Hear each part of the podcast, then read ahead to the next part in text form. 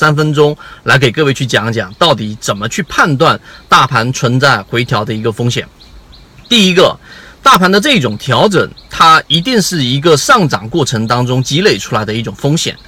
巴巴菲特之前讲过一句话，就是任何的风险都是涨出来的，这是一个市场当中大家都理解的信号。啊，理解的一个方向，但到底怎么判断呢？其实有很多的因素是我们要去把握的。第一，就是我们要了解市场的这一波上涨到底有没有积累出所谓的获利盘。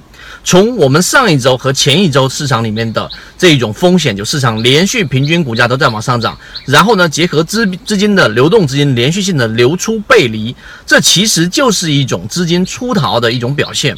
很多人只是看股价是看不出来的，为什么呢？因为股价只是我们上一次视频里面讲的量价时空当中的其中一个价格的价而已。所以，如果你判断一个方向只用一个东西，只用一个指标，或者说只用股价来判断，你本身的成功率就是波动非常大的，或者说准确率是非常低的。所以，你一定要去结合一个资金量啊，这是第一个。第二个上涨的情绪到底有多少的获利盘是需要汹涌而出的？这个是需要什么来判断的呢？我们给出大家一个啊判断的方向，除了资金以外，还有一个就是我们所说的市场的热点到底有没有持续性？市场的每一次热点，它都必须是要有持续性，才能吸引更多的资金进来。那你会发现在上一周里面，除了平均股价的背离以外，周线的这一个上证指数，你用 K D J 也能看出来的背离。以外，还有一个非常重要的因素，就是再也没有所谓的持续性热点了。但凡出现之后，再结合刚才我所说的那几个条件，没有持续性热点，指数又出现背离，那么市场调整的概率就会更大了。第三个。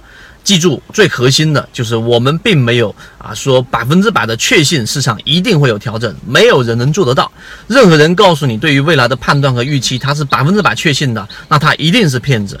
而我们做到的是，市场里面只要出现一个大概率的风险，刚才我已经提到那几个点了，综合在一起同时发生，那其实市场的风险已经非常大了。那么在这一个点位上，我们只要有一个。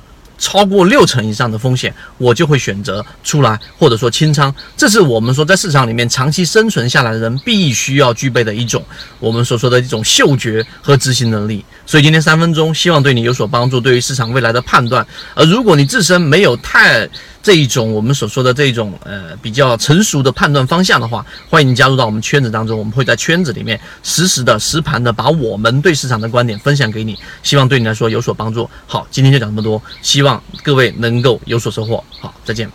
交易过程当中没有亏钱的股票，只有亏钱的操作。只有建立完整的交易系统，才能在股市里面真正的去做到盈利。可以直接在本专辑的简介找到我。